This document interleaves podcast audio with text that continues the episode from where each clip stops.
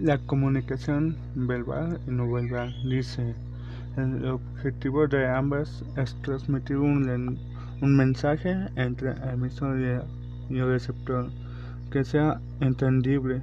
Todo un arte en sí se realiza a través de un canal mediante un código concreto. En ocasiones, comunicación verbal y no verbal se utilizan al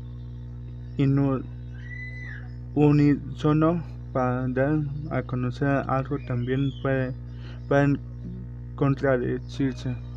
Los tipos de comunicación verbal y no verbal sea mediante mediante de gestos, expresiones faciales, movimientos corporales, apariencia física. Si nuestra inteligencia es vender o hará conocer nuestra em-, empresa o marca, la comunicación se antoja algo esencial. Saber algo ya que el mensaje llegue al escenario es la clave de nuestra estrategia de marketing.